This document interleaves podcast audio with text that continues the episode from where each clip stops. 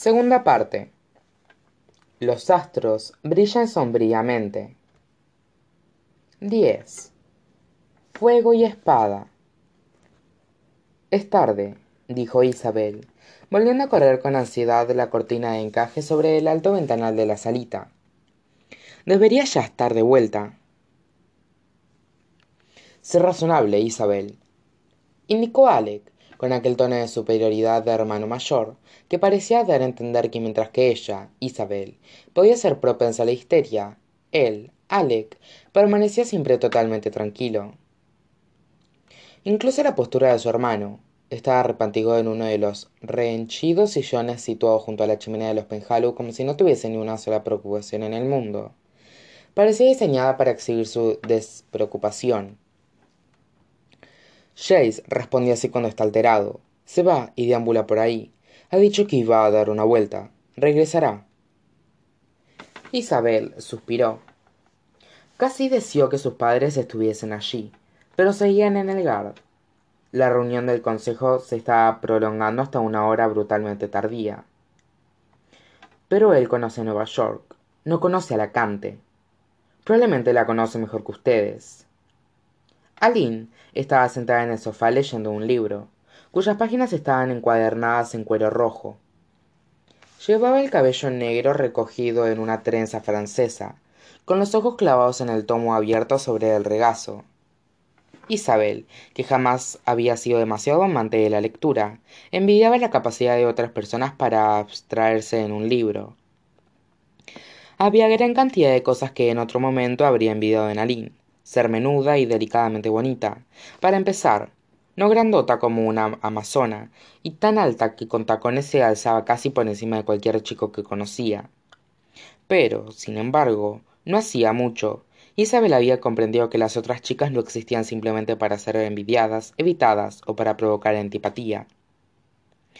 Me vi aquí hasta los diez años. Ustedes, chicos, solo han venido de visita unas cuantas veces. Isabel se llevó la mano a la garganta torciendo el gesto. El colgante sujeto a una cadena que llevaba al cuello había emitido un repentino y agudo latido. Aunque normalmente solo lo hacía en presencia de demonios, y estaban en Alacante, no había modo de que pudiera haber demonios cerca. A lo mejor el colgante no funcionaba bien. No creo que esté vagando por ahí, de todos modos. Creo que resulta del todo evidente a dónde ha ido, respondió Isabel. ¿Crees que ha ido a ver a Clary? inquirió Alec, alzando los ojos. ¿Aún, ¿Aún sigue aquí? Pensaba que iba a regresar a Nueva York. Aline dejó que el libro se cerrara. ¿Dónde se aloja la hermana de Chase a todo esto? Isabel se encogió de hombros. Pregúntale a él, dijo, moviendo los ojos hacia Sebastián. Sebastián estaba despatarrado en el sofá situado frente al de Aline. También él tenía un libro en la mano, y su oscura cabeza estaba inclinada hacia él. Alzó los ojos como si pudiese percibir la mirada de Isabel sobre sí. ¿Hablaban de mí? preguntó en tono apacible. Todo en Sebastián era apacible, se dijo Isabel con un dejo de fastidio. Se había sentido impresionada por su atractivo al principio, aquellos pómulos nítidamente marcados y aquellos ojos negros insondables. Pero su personalidad afable y comprensiva la crispaba ahora. No le gustaban los chicos que daban la impresión de no enfurecerse nunca por nada. En el mundo de Isabel, la cólera significaba pasión y diversión. ¿Qué estás leyendo? preguntó, con más acritud de la pretendida. ¿Es acaso uno de los cómics de Max? Pues sí, Sebastián bajó los ojos hacia el cómic manga, apoyado sobre el brazo del sofá. Me gustan las ilustraciones. Isabel lanzó un suspiro exasperado. Dirigiendo la mirada reprobatoria, Alec dijo: Sebastián, a primera hora de hoy, ¿sabes Chase a dónde ha ido? ¿Te refieres a que he salido con Clary? Sebastián pareció divertido. Oíd, no es un secreto se lo habría contado a Jace de haberlo visto. No veo por qué le iba a importar. Aline dejó su libro a un lado, y su voz tenía un tono cortante. No es nada malo. ¿Qué pasa si le ha querido mostrar a Clarice algo de Idris antes de que ella vuelva a casa? Chase debería sentirse complacido de que su hermana no esté ahí sentada aburrida y enojada. Puede ser muy protector, dijo Alec, tras una leve vacilación. Aline frunció el ceño. Debería mantenerse al margen. No puede ser bueno para ella estar tan sobreprotegida. La expresión de su rostro cuando nos tomó por sorpresa fue como si nunca hubiese visto a nadie besarse. Quiero decir, quién sabe, a lo mejor es así. Pues no, repuso Isabel, recordando el modo en que Chase había besado a Clary en la corte No era algo en que le gustase pensar. A Isabel no le gustaba recordarse en sus propias penas, y mucho menos con las de los demás. No es eso, entonces, ¿qué es? Sebastián se irguió, apartando su mechón de cabello oscuro de los ojos. Isabel captó una fugaz visión de algo, una línea roja a lo largo de la palma, una especie de cicatriz. O solo me odia a mí en particular, porque no sé qué es lo que yo he... Ese es mi libro. Una vocecita interrumpió el discurso de Sebastián. Era Max, de pie en la entrada de la sala. Llevaba puesto una pijama gris y su cabello castaño estaba alborotado como si acabara de despertarse. Miraba con expresión iracunda el libro manga que descansaba junto a Sebastián. ¿El qué? ¿Esto? Sebastián le alargó el libro. Aquí tienes, chico. Max cruzó la habitación muy digno y recuperó de un tirón el libro. Dirigió una mirada furibunda a Sebastián. No me llames chico. Sebastián rió y se puso en pie. Voy a buscar café, dijo, y salió en dirección a la cocina. Se detuvo y se volvió en el umbral de la puerta. ¿Alguien quiere algo? Hubo un coro de negativas. Sebastián se cogió de hombros y desapareció en la cocina, dejando que la puerta se cerrara a su espalda. Max, dijo Isabel en tono seco, no seas grosero. No me gusta que nadie toque mis cosas. Max abrazó el cómic contra el pecho. Debes crecer poco, Max. Solo lo tomó prestado. La voz de Isabel surgió más irritada de lo que ella habría querido. Seguía preocupada por Chase, lo sabía, y se estaba desquitando con su hermano pequeño. Deberías estar en la cama de todos modos. Es tarde. Soy ruidos arriba en la cocina. Me despertaron. Max pestañó. Sin sus lentes, todo era muy parecido a una mancha borrosa para él. Isabel. La nota interrogatoria en su voz atrajo la atención de la joven. Su hermana dio la espalda a la ventana. ¿Qué? ¿Alguna vez la gente escala las torres de los demonios por algún motivo? Aline alzó la cabeza. Trepar a las torres de los demonios. Río. No, nadie eso hace eso jamás. Es totalmente ilegal, para empezar. Y además, ¿por qué querrían hacerlo? Aline, pensó Isabel, no tenía mucha imaginación. Ella misma podía pensar en un montón de razones por las que alguien podría querer escalar la torre de los demonios, aunque solo fuese para escupir chicles sobre los que pasaban por debajo. Max parecía contrariado. Pero alguien lo ha hecho. Sé que he visto. Seguramente lo ha soñado, le dijo Isabel. El rostro de Max se arrugó. Intuyendo que podía venirse abajo, Alex se puso en pie y lo tomó de la mano. Vamos, Max, dijo afectuosamente. Volvamos a la cama. Todos deberíamos irnos a dormir, dijo Aline, poniéndose en pie. Fue hasta la ventana donde estaba Isabel y cerró bien las cortinas. Ya es casi medianoche. ¿Quién sabe cuándo regresarán del consejo? No sirve de nada en pensar. El colgante de las gargantas de Isabel volvió a latir violentamente, y la ventana ante la que estaba Aline se hizo pedazos hacia adentro. Aline chilló cuando unas manos entraron a través del agujero abierto. En realidad, advirtió Isabel con claridad, no eran manos sino enormes zarpas con escamas, que chorreaban sangre y un fluido negruzco. Agarraron a Eileen y tiraron de ella a través de la ventana rota, antes de que ésta pudiese proferir un segundo grito. El látigo de Isabel descansaba sobre la mesa junto a la chimenea. La joven se abalanzó sobre él esquivando a Sebastián, que salió corriendo de la cocina. Consigue armas, le espetó mientras elogiaba la habitación con asombro. Vamos, gritó, y corrió a la ventana. Junto a la chimenea, Alec sujetaba a Max, mientras el muchacho se retorcía, intentando escabullirse de las manos de su hermano. Alec lo arrastró hacia la puerta. Bien, pensó Isabel. Saca Max de aquí. Entraba aire frío por la ventana rota. Isabel se subió la falda y pateó el resto del cristal roto, dando gracias porque sus botas tuviesen unas suelas gruesas. Cuando el cristal desapareció, agachó la cabeza y saltó fuera por el enorme agujero del marco, aterrizando con un fuerte impacto sobre el sendero de piedras y todo debajo. A primera vista el sendero parecía vacío. No había faroles a lo largo del canal. La iluminación principal provenía de las ventanas de las casas cercanas. Isabel avanzó con cautela, con el látigo de Electro enroscado al costado. Poseía el látigo desde que hacía tiempo. Había sido un regalo de su padre por decimosegundo cumpleaños. Que lo sentía ya como parte de sí misma, como una grácil extensión de su brazo derecho. Las sombras se intensificaron a medida que se alejaba de la casa y se aproximaba al puente Old Skatel, que trazaba un arco sobre el canal Prince Waiter en un ángulo extraño con el sendero. Las sombras de su base estaban apelotonadas tan densamente como moscas negras. Y entonces, mientras Isabel miraba fijamente, algo se movió dentro de la sombra, algo blanco y veloz como una flecha.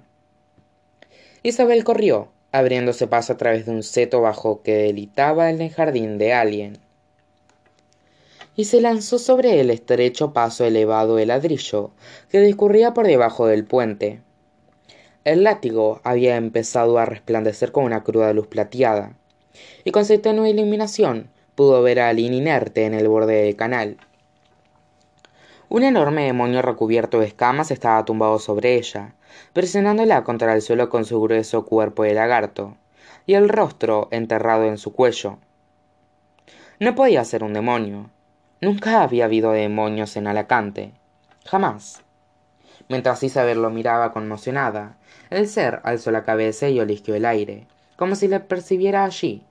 Era ciego, advirtió, y una gruesa línea de dientes cerrados se dibujaba como una cremallera sobre la frente donde deberían estarse eh, donde deberían haber estado los ojos. Tenía otra boca en la mitad inferior de la cara, ocupada por colmillos. Los costados de su estrecha cola centellearon mientras la agitaba a un lado y a otro, e Isabel vio, al acercarse más, que la cola estaba ribeteada, ribeteada de hileras de hueso afilado como cuchillas. Aline se retorció y emitió un sonido, un gemido jadeante. Una sensación de alivio invadió a Isabel, casi segura de que la muchacha estaba muerta. Pero duró poco. Al moverse Aline, Isabel vio que le habían desgarrado la blusa a lo largo de la parte delantera. Tenía marcas de zarpazos en el pecho, y la criatura sujetaba con otra zarpa la cinturilla de los vaqueros. Una oleada de náuseas invadió a Isabel. El demonio no intentaba matar a Lynn. Aún no. El látigo cobró vida en la mano de Isabel igual que la espada llameante de un ángel vengador. La joven se abalanzó al frente, asestando un latigazo de la espalda del demonio. El ser lanzó un chillido agudo y se apartó de Aline avanzó hacia Isabel, con las dos bocas bien abiertas, lanzando zarpazos con las garras hacia su rostro. La muchacha brincó hacia atrás y volvió a azotar el látigo al frente. Golpeó al demonio en el rostro, el pecho y las piernas. Una miríada de marcas de látigo entrecruzadas apareció sobre la piel cubierta de escamas del demonio, goteando sangre e icor. Una larga lengua bífida salió disparada de la boca superior en busca del rostro de Isabel. Había un bulbo en el extremo, una especie de aguijón, como el de un escorpión. Dio una fuerte sacudida lateral a la muñeca, y el látigo se enroscó en la lengua del demonio, amarrándola con bandas de flexible electro. El demonio gritó y gritó mientras ella apretaba el nudo y tiraba violentamente. La lengua del demonio cayó con un húmedo y nauseabundo golpe sordo sobre los ladrillos de la calzada. Isabel recogió el látigo con una sacudida. El demonio dio media vuelta y huyó, moviéndose a la velocidad de una serpiente. Isabel corrió tras él. El demonio estaba a medio camino del sendero que ascendía desde la calzada, cuando una figura oscura se plantó ante él. Algo centelló en la oscuridad, y la criatura cayó retorciéndose al suelo. Isabel se detuvo bruscamente. Aline estaba de pie observando al demonio caído, con una fina daga en la mano. Debía llevarla en el cinturón. Las runas de la hoja brillaron como relámpagos cuando hundió la daga, y la clavó una y otra vez en el cuerpo convulsionado del ser, hasta que la criatura dejó de moverse por completo, y desapareció. Aline alzó los ojos. Su rostro permanecía inexpresivo. No hizo el menor gesto para mantener la blusa cerrada, a pesar de los botones arrancados. Resumaba sangre de las profundas marcas de arañazos de su pecho, Isabel soltó un silbido. Aline, ¿estás bien? Aline dejó caer la daga al suelo con un tintineo. Sin decir ni una palabra, dio la vuelta y corrió, desapareciendo en la oscuridad que había debajo al puente. Tomada por sorpresa, Isabel, Isabel y salió disparada tras ella. Deseó haber llevado puesto algo más práctico que un vestido de terciopelo, aunque al menos llevaba las botas. Dudaba que hubiera podido alcanzar a Aline calzando tacones. Había escaleras de metal al otro lado de la calzada elevada, que conducían de vuelta a la calle Prince Waiter. Aline era una mancha borrosa en lo alto de la escalera. Se recogió el grueso dobladillo del vestido y la siguió, con las botas taconeando sobre los escalones. Al llegar arriba, miró su alrededor buscando a la muchacha. Se quedó atónita. Estaba de pie al final de la amplia calle a la que daba la casa de los Penhallow. Yo no veía a Aline. Había desaparecido en la remolinada multitud. Y no se trataba solo de personas, además. Había cosas en la calle. Demonios. Docenas de ellos. Quizás más iguales a la criatura con zarpas y aspecto de lagarto a la que Alina había eliminado bajo el puente. Yacían ya dos o tres cadáveres en la calle, uno a solo unos pocos metros de Isabel, un hombre con la mitad de la cara torácica desgarrada. Isabel pudo advertir que se trataba de un anciano. Claro, se dijo. Su cerebro funcionaba despacio pues la velocidad de sus pensamientos estaba embotada por el pánico. Todos los adultos están en el GARD. En la ciudad solo quedaban los niños, los ancianos y los enfermos. El aire teñido de rojo resumaba olor a quemado. La noche era hendida por alaridos y chillidos. Las puertas estaban abiertas a lo largo de las hileras de edificios. La gente salía disparada de casa para a continuación detenerse en seco al ver la calle repleta de monstruos. Era imposible, inimaginable. Nunca en la historia un solo demonio había cruzado las salvaguardas de las torres de los demonios. Y ahora había docenas, cientos o tal vez más inundando las calles como una marea venenosa. Isabel sintió como si estuviese atrapada tras una pared de cristal, capaz de verlo todo, pero incapaz de moverse.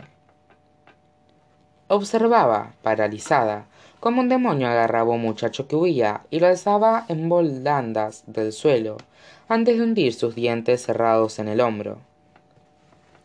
El muchacho chilló, pero los chillidos se perdieron en el clamor que desgarraba la noche. El estruendo aumentó, el aullar de demonios, personas que llamaban a otras, los sonidos de pies que corrían y de cristal que se rompía. Calle abajo, alguien gritaba palabras que ella apenas consiguió comprender. Algo sobre las torres de los demonios. Isabel alzó la vista. Las altas agujas montaban guardia sobre la ciudad, como siempre habían hecho, pero en lugar de reflejar la luz plateada de las estrellas, o incluso la luz roja de la ciudad en llamas, mostraban un blanco apagado como la piel de un cadáver. Su luminiscencia había desaparecido. La recorrió un escalofrío. No era extrañar que las calles estuviesen llenas de monstruos. De algún modo, increíblemente, las torres de los demonios habían perdido su magia. Las salvaguardas que habían protegido la canto durante mil años se habían esfumado.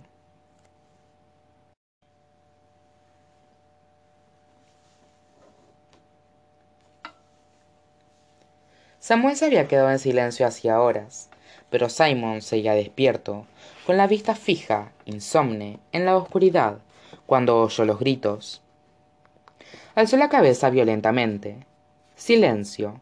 Miró a su alrededor con inquietud. ¿Habría imaginado el ruido? Aguzó los oídos, pero incluso con su recién adquirida capacidad auditiva no oyó nada. Estaba a punto de volverse a tumbar cuando sonaron de nuevo los gritos, clavándose en sus oídos igual que agujas. Parecían provenir del exterior del guard. Se puso en pie sobre la cama y se asomó a la ventana. Vio el verde césped extendiéndose a lo lejos, y la luz distante de la ciudad convertida en un resplandor tenue en la lejanía. Entrecerró los ojos. Había algo que no era normal en la luz de la ciudad. Algo apagado. Era un poco más tenue de lo que recordaba, y había puntos en movimiento por todas partes de la oscuridad. Como agujas de fuego, zigzagueando por las calles. Una nube pálida se alzaba por encima de las torres, y el aire estaba lleno de hedor a humano. Samuel. Simon pudo percibir la alarma en su propia voz. Algo no va bien. Oyó puertas que se abrían de golpe y pies que corrían. Unas voces roncas gritaron. Simon apretó la cara contra los barrotes, mientras pares de botas pasaban a toda velocidad por el exterior, pateando piedras en su carrera. Los cazadores de sombras se llamaban unos a otros mientras se marchaban a toda prisa del guard y bajaban en dirección a la ciudad. Las salvaguardas han caído. Las salvaguardas han caído. No podemos abandonar el guard. El guard no importa. Nuestros hijos están ahí abajo. Las voces eran ya cada vez más débiles. Simon se apartó violentamente de la ventana, jagueando.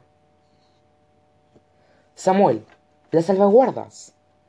Lo sé, lo he oído. La voz de Samuel llegó con fuerza a través de la pared. No parece asustado, sino resignado, tal vez incluso un tanto triunfante al haberse demostrado que tenía razón. Valentine atacó mientras la clave estaba reunida. Inteligente. Pero el guard está fortificado. ¿Por qué no se quedan ahí arriba? Ya los he oído, porque todos los niños están en la ciudad. Niños, padres ancianos. No pueden abandonarlos ahí abajo. Los Lightwood. Simon pensó en Chase, y luego, con terrible claridad, en el rostro menudo y pálido de Isabel bajo su corona de cabellos oscuros, en su determinación en una pelea, en el muac de niña pequeña de la nota que le había escrito. Pero tú se lo dijiste, le contaste la clave lo que sucedería. ¿Por qué no te creyeron? Porque las salvaguardas son su religión. No creer en el poder de las salvaguardas significa dejar que creer que son especiales, elegidos y protegidos por el ángel. Sería tanto como considerarse simples mundanos corrientes. Simon se volvió de nuevo para mirar con atención por la ventana otra vez pero el humo era más espeso e inundaba el aire con una palidez grisácea. Yo no podía oír voces gritando fuera. Había gritos a lo lejos, pero eran muy débiles. Creo que la ciudad está en llamas. No. La voz de Samuel era muy tranquila. Creo que es el guard lo que se quema. Probablemente fuego demoníaco. Valentine iría tras el guard, si pudiera.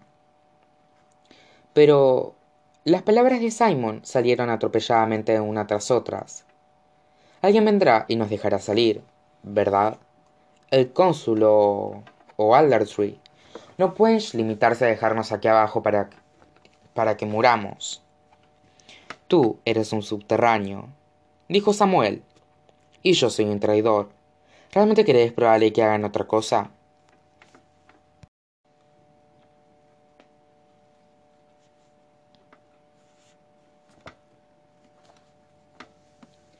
Isabel. Isabel. Alec tenía las manos sobre sus hombros y las zarandeaba. Isabel alzó la cabeza despacio. El rostro blanco de su hermano flotó recortado en la oscuridad que tenía detrás. Una pieza curva de madera sobresalía detrás de su hombro derecho. Llevaba su arco sujeto a la espalda, el mismo arco que Simon había usado para matar al demonio mayor Abaddon. No podía recordar a Alec acercándose a ella. No podía recordar en absoluto verla en la calle.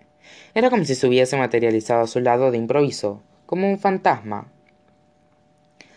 Alec. Su voz surgió lenta e irregular. Alec. Para.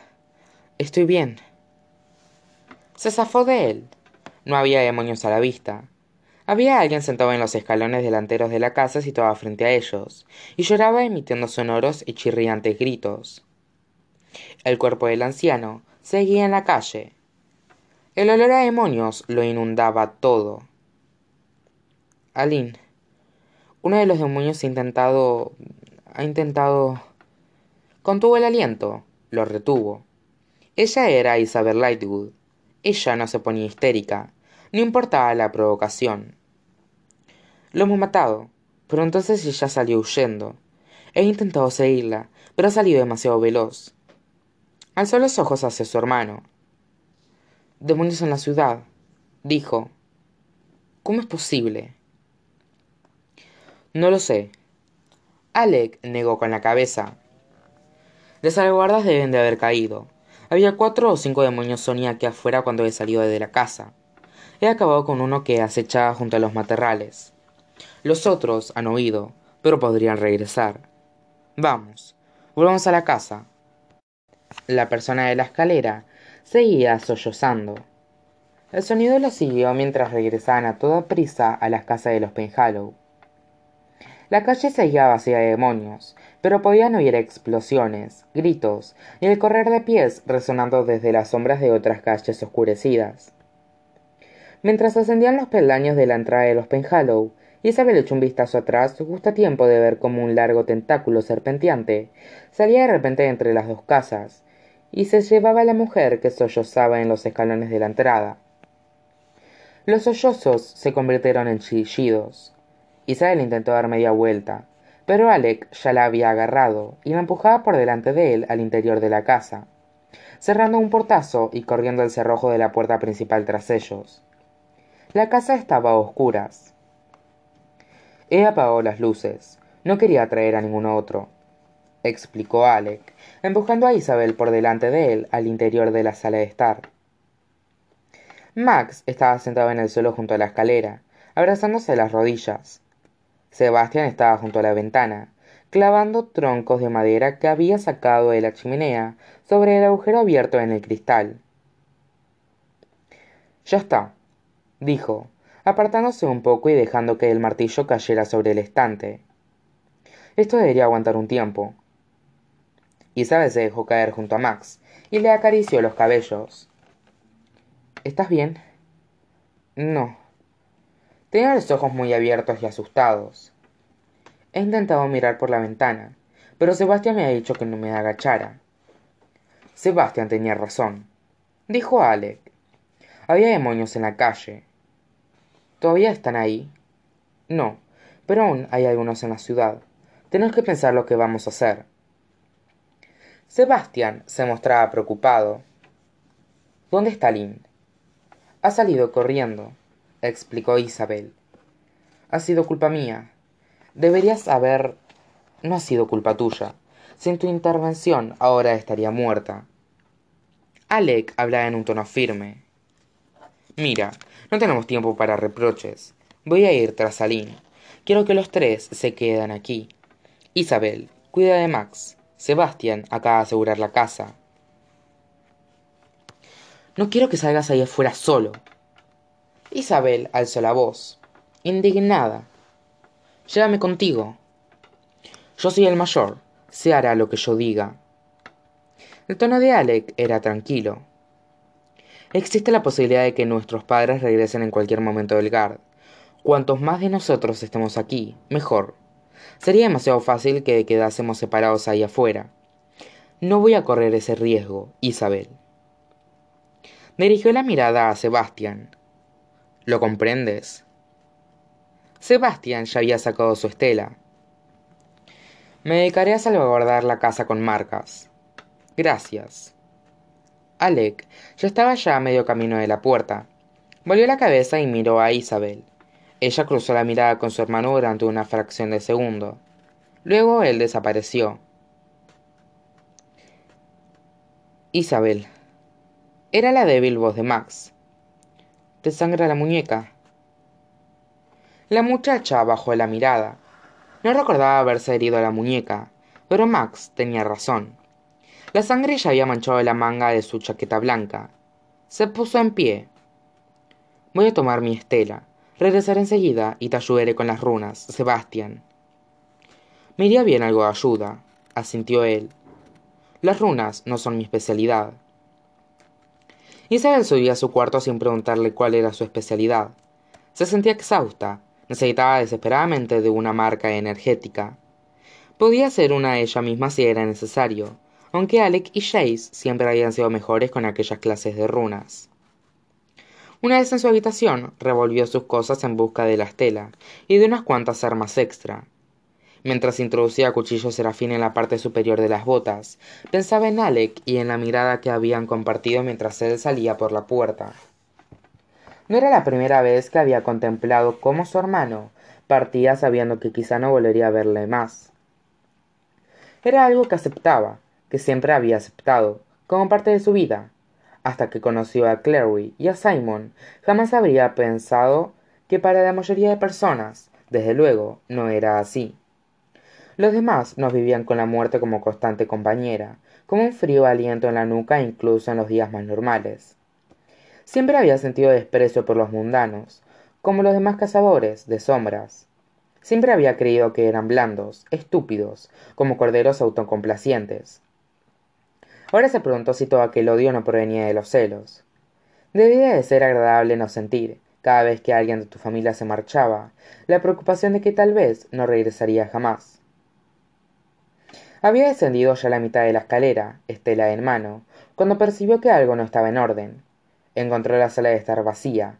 A Max y a Sebastián no se los veía por ninguna parte. Había una marca de protección a medio terminar en uno de los troncos de Sebastián había clavado sobre la ventana rota. El martillo que había usado había desaparecido. Sintió un nudo en el estómago. Max. gritó, girando en un círculo. Sebastián. ¿Dónde están? La voz de Sebastián le contestó desde la cocina. Isabel. Aquí dentro. El alivio la inundó dejándola aturdida. No tiene gracia, Sebastián, dijo, entrando decidida en la cocina. Pensaba que estabas. Dijo que la puerta se cerrara detrás de ella. La cocina estaba oscura, más oscura que la sala de estar. Forzó la vista para ver a Sebastián y a Max, pero no vio nada excepto sombras. Sebastián. La incertidumbre se apoderó de su voz. Sebastián, ¿qué haces aquí dentro? ¿Dónde está Max? Isabel. Le pareció que algo se movía, una sombra oscura recortada contra sombras más claras. La voz del muchacho era suave, amable, casi encantadora. No había reparado hasta aquel momento en la voz tan hermosa que tenía. Isabel, lo siento. Sebastián, estás actuando de un modo raro. Para. Siento que seas tú, dijo él. Verás, de entre todos ellos, tú eras la, que mejor me caía. Sebastián. De entre todos ellos, volvió a decir, con la misma voz queda. pensaba que tú era la más parecida a mí. Entonces Sebastián dejó caer el puño, en el que sujetaba un martillo.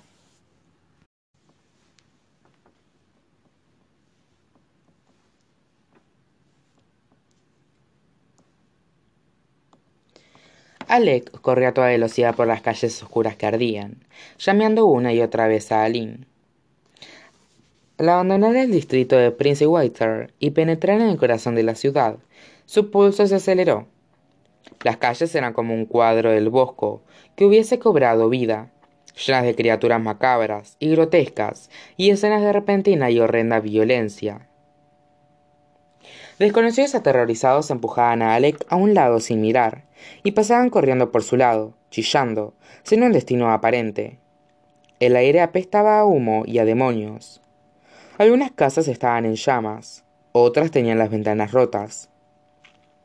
Los adoquines centelleaban cubiertos de cristales rotos. Mientras se acercaba a un edificio, comprobó que lo que había parecido un trozo de pintura descolorida era una enorme franja de sangre fresca que había salpicado en el enlucido. Giró en redondo, mirando en todas direcciones, pero no vio nada que lo explicara. Con todo, se alejó tan deprisa como pudo. Solo Alec, de entre todos los hijos de los Lightwood, recordaba a Alacante. Era un pequeño cuando se marcharon de allí, pero sin embargo todavía conservaba recuerdos de los relucientes torres, de las calles llenas de nieve en invierno, de cadenas de luz mágica engalonado de las tiendas y casas, de agua chapoteando en la frente de la sirena en el salón. Siempre había sentido una extraña punzada en el corazón al pensar en Alacante, cierta dolorosa esperanza de que su familia regresara un día al lugar al que pertenecían. Ver la ciudad de este modo representaba la muerte de toda la dicha. Al doblar hacia una avenida más amplia, una de las calles que discurrían desde el Salón de los Acuerdos, vio una jauría de demonios Belial que se escabullían por una entrada en arco, siseando y, aullando. Arrastraron algo tras ellos, algo que se retorcía y se contraía mientras resbalaba por la calle de adoquines. Echó a correr de calle adelante, pero los demonios ya se habían marchado. Encogida contra la base de un pilar, había una forma inerte que derramaba un delgado rastro de sangre. Cristales rotos crujieron como guijarros bajo las botas cuando Alec se arrodilló para darle la vuelta al cuerpo. Le bastó una única ojeada al rostro morado y deformado. Se estremeció y se alejó de allí, dando gracias porque no fuese nadie que conociera. Un ruido lo hizo ponerse en pie a toda prisa. Olió el hedor antes de verla. La sombra de algo jorobado y enorme se deslizaba hacia él desde el otro extremo de la calle. Un demonio mayor. Alec no aguardó para averiguarlo. Cruzó la calle como una flecha en dirección a una de las casas más altas saltando sobre el alféizar de una ventana cuyo cristal habían hecho pedazos. Unos pocos minutos más tarde se izaba ya sobre el tejado con las manos doloridas y las rodillas arañadas. Se puso en pie se sacudió el polvo de las manos y contempló a Alacante desde allí las inservibles torres de los demonios proyectaban su apagada luz, sin vida, al solo sobre las calles enardecidas de la ciudad, donde cosas trotaban, se arrastraban y se escabullían entre las sombras de los edificios, igual que cucarachas que corretean por un apartamento oscuras. El aire contenía gritos y chillidos, el sonido de alaridos, de nombres pronunciados al viento, y también gritos de demonios, aullidos de caos y satisfacción chillidos que perforaban el oído humano como una punzada de dolor. El humo se alzaba por encima de las casas de piedra de color miel, en forma de neblina, envolviendo las agujas del salón de los acuerdos. Alzando la vista hacia el guard, Alec vio una avalancha de cazadores de sombras que descendían a la carrera del sendero de la colina, iluminados por las luces mágicas que llevaban. La clave descendía a presentar batalla, se acercó al borde del tejado. Los edificios en esa zona estaban muy pegados y los aleros casi se tocaban. Fue fácil saltar del, del techo en el que estaba al siguiente, y luego al situado más allá. Se encontró corriendo ágilmente por los tejados, saltando las escasas distancias entre casas. Era agradable sentir el aire frío en el rostro, sofocando el hedor a demonios. Llevaba corriendo unos cuantos minutos cuando advirtió dos cosas. Una, que corría en dirección a las agujas blancas del Salón de los Acuerdos. Y dos, que había algo más allí delante, en una plaza entre dos callejones. Algo que parecía una lluvia de chispas que se elevaban. Excepto que eran azules, del oscuro azul de una llama de gas. Alec había visto chispas azules como aquellas antes. Se las quedó mirando fijamente durante un instante antes de empezar a correr. El tejado más próximo a la plaza tenía una pronunciada inclinación. Alec resbaló por la pendiente y sus botas golpearon algunas tejas planas sueltas. Suspendido precariamente en el borde, miró abajo. La plaza de la cisterna estaba a sus pies, y su visión quedaba obstaculizada en parte por un enorme poste de metal que sobresalía de la mitad de la fachada del edificio sobre el que se encontraba. Un letrero de madera de una tienda que colgaba de él, balanceándose con la brisa. La plaza que tenía debajo estaba repleta de demonios iblis. Tenían figura humana, pero estaban formados de una sustancia parecida a humo negro enroscado, cada uno con un par de ardientes ojos amarillos. Habían formado una línea y avanzaban lentamente en dirección a la solitaria figura de un hombre que lleva un amplio abrigo gris, y obligándolo a retroceder contra una pared. Alec no pudo hacer otra cosa que mirar atónito. Todo en aquel hombre le resultaba familiar. La enjuta curva de la espalda, la desgreñada mareña de cabellos oscuros, y el modo en que el fuego azul brotaba de las yemas de sus dedos igual que cianóticas libélulas desfrenadas. Magnus. El brujo estaba arrojando lanzas de fuego azul a los demonios. Una lanza alcanzó en el pecho a un demonio que avanzaba hacia él. La criatura emitió un sonido que fue como un balde de agua arrojado sobre el fuego. Se estremeció y desapareció en medio de una explosión de cenizas. Los otros se movieron para ocupar su lugar. Los demonios Iblis no eran muy listos. Y Magnus arrojó otro torrente de lanzas llameantes.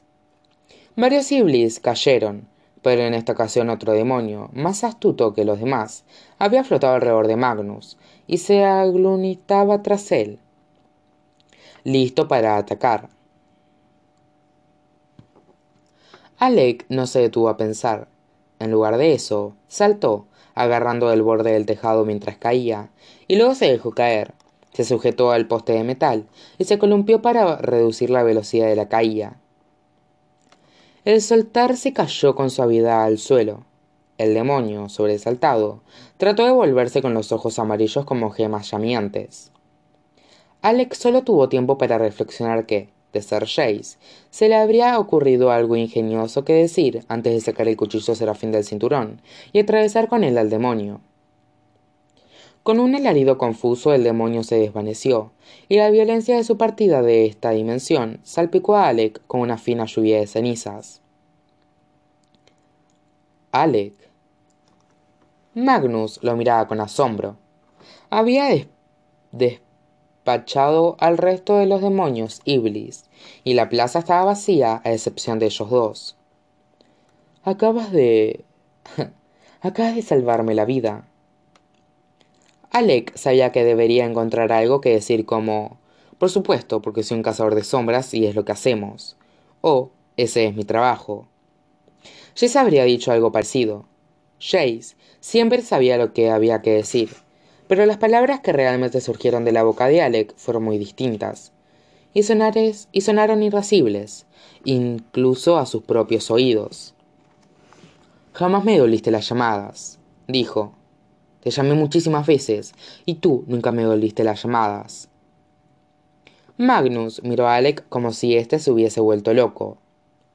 Tu ciudad está siendo atacada, dijo. Las salvaguardas no funcionan, y las calles están repletas de demonios, y tú quieres saber por qué no te he llamado. Alec apretó la mandíbula en una obstinada línea. Sí, quiero saber por qué no me devolviste las llamadas. Magnus levantó las manos con un gesto de exasperación. Alec advirtió con interés que, Cuando lo hizo, unas cuantas chispas salieron de la llama de sus dedos, como libélulas escapando de un tarro. Eres un idiota. ¿Por eso no me has llamado? ¿Porque soy un idiota? No. Magnus fue hacia él a grandes zancadas. No te he llamado porque estoy cansado de que solo me quieras ver cuando necesitas algo. Estoy cansado de verte enamorado de otra persona. De alguien, por cierto, que jamás te dolerá ese amor. No como yo te amo. ¿Me amas? Néfil estúpido. Dijo Magnus en tono paciente. ¿Por qué otra cosa iba a estar aquí? ¿Por qué otro motivo habría pasado las últimas semanas remendado a todos tus imbéciles amigos cada vez que los hieren y sacándote de cada situación ridícula en la que te metes? Por no mencionar el ayudarte a ganar una batalla contra Valentine. Y todo totalmente gratis. No lo había considerado de ese modo, admitió Alec. Por supuesto que no. Jamás lo consideraste de ningún modo. Los ojos de gato de Magnus brillaban con ira. Tengo setecientos años, Alexander.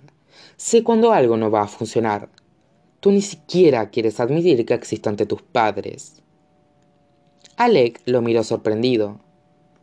¿Tienes setecientos años? Bueno, corrigió Magnus. Ochocientos. Pero no lo parezco. De todos modos, creo que no lo has entendido. La cuestión es... Pero Alec no pudo averiguar cuál era la cuestión porque en aquel momento una docena más de demonios Iblis llegaron en tropel a la plaza. Sintió que se le desencajaba la boca. Maldición. Magnus siguió la dirección de su mirada. Los demonios abrían ya en semicírculo a su alrededor, con los ojos amarillos refulgiendo. Es el momento de cambiar de tema, Lightwood. Te diré que. Alec alargó la mano para sacar un segundo cuchillo serafín. Si salimos con vida de esto, te prometo que te presentaré a toda mi familia. Magnus alzó las manos. Sus dedos brillan con individuales llamas azules que iluminaron su amplia sonrisa con un ardiente resplandor. Trato hecho.